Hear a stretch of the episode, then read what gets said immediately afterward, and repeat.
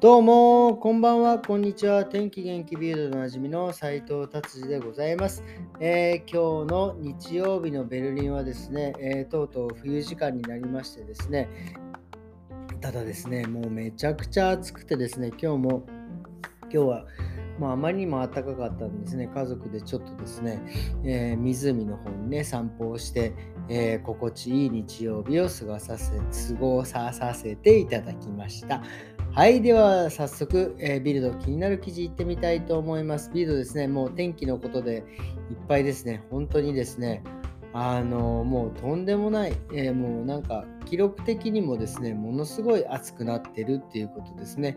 えっ、ー、とですね、もう、あのもう、なんだったらですね、昨日も言いましたけども、ハイツングとかのね、え、手助けになるぐらい、省エネになるぐらいの10月だったっていうことですね。もう今日なんか、もう体感で言ったらもうま30度まではいかないけど、まあ25、6度はもういってんじゃないかみたいな感じですね。まあ明日はちょっとね、気温が下がるみたいですが、すいません。それでもですね、25度ぐらい、24度、3度ぐらいまでは行くみたいですね。え、このままですね、暖かいままでいってくれたら、まあちょっとね、エネルギーの節約にもなるんじゃないかって毎回言っておりますが、そういう感じでございます。えーとですね、次はですね、ビルドさんですね、これ、ヨーロッパ、ヨーロッパパークってこれどこにあるんでしたっけ？ヨーロッパパークって南の方にあるんでしたっけ？僕あんまりね、遊園地とかあんまり行かないんでちょっとわかんないんですけど、この遊園地ですね、ジェットコースター、ジェットコースターがですね、とんでもないところで止まってしまってですね、まあ、これ、人落ちるんじゃないかっていう、本当真上ですよね。もう逆さになっちゃった状態でですね、なんか、えー、不具合でですね、止まってしまったっていう。これはね、ほんま結局、あの、えー、怪我人とかですね、亡くなった方もいずにですね、まあ、あのー、て言うんですか、無事にというか、まあ、適切に避難できたということになっております。まあ、これね、ヨーロッパパークって多分こういう普通に、えー、遊園地だからね、大丈夫なんですけど、これドイツって結構移動遊園地ってあって、結構その遊園地がないところにいろいろ回ってですね、大きい駐車場とかで、まあ、遊園地みたいな、その要はメリーゴーランドがあったりとか、そのね、なんかいろジェットコースター、簡易的なものを作ったりとかしてるのは結構ね、えー、来てるんですよね。ただそれはですね、結構、まあ今はちょっと違うかもわかんないけど、昔僕ドイツに来た時は、そのなんかもう、あの、ジェットコースターもですね、こうなんか命の保証はしねえみたいな。え、これどういうことって、まあだからもう責任は自分で取ってね的なこと書いてある。すごいなっていうのをね、覚えてますね。衝撃でしたね。だから、あの移動遊園地で一回昔あったのが、移動遊園地でなんかやっぱこういう風にジェットコースターが止まった時に、結局ジェットコースターのあの作った移動遊園地の責任者の人たちは、まあだからレスキュー隊をあのまあね、呼ばずに自分たちで何とかしようとしてたんですよ。っていうのはですね、レスキュー隊、やっぱそういうのお金かかるんで、それは呼びたくなかったんですよね、その移動式遊園地の人たち。でもですね、やっぱりあの止まっちゃった人たちはもうめちゃくちゃ怖いですから、それは携帯で呼んでですね、レスキュー隊呼んで結局無事助かったっていう事件があったん、で結局それでもですね、あの遊園地側は責任取らねえぜっていうことですね、あのその助けられた人たち全員で割り勘したっていうね、すごい話がね、ありましたね。はい、では次行きましょう。次はですね、電子タバコ。これで、まあ、これまだなんか科学的には証明されてないんですが、結構ね、やっぱりドイツでも最近電子タバコ吸ってる人が多いということですね。まあ結局その中匂いだったりニコチンだったりとか周りの人に迷惑かけないっていうような感じなんですがなんか最近ねあのなんかその肺の方の疾患がよく見つかって結構重症になって集中治療室に入ってるっていうなんかその病気というか事件まあ事件じゃない、えー、いろんな影響が出てるというような記事でございます。まあこれもねそのあれと一緒で何でしょう視力回復の手術と一緒でその要は すいません事例があんまりないので結局このねタバコもそうだけどあのま何年後にどうなるかとかそういうのがその電子タバコって多分あんまりそのね、記録が取れないですよね。だから目、あの目のね、その視力回復の手術もですね、結局10年後、20年後にどうなるかっていうのはね、わからないので、なんかね、目の手術を、その、視力回復のね、で成功したこと一方はねもう全然いいしもうそれはもう素敵なことだと思いますが手術する、え、目のねお医者さんたちがみんな眼鏡だっていうのね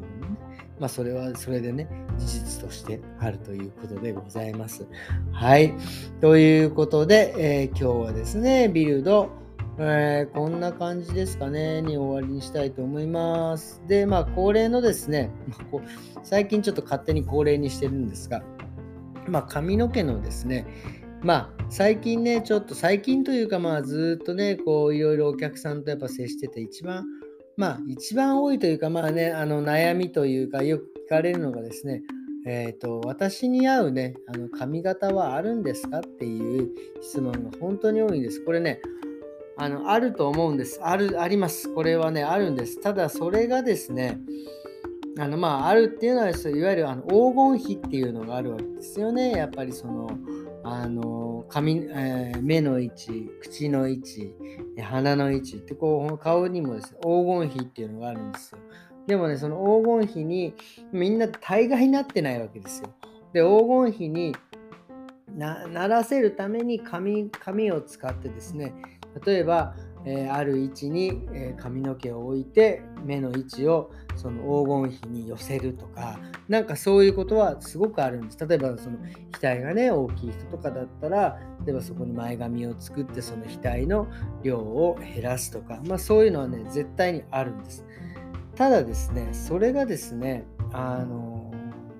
その本人が、まあ、気に入るか気に入らないかっていうのはですねまたちょっとま別の話なんですよね。結局その本人の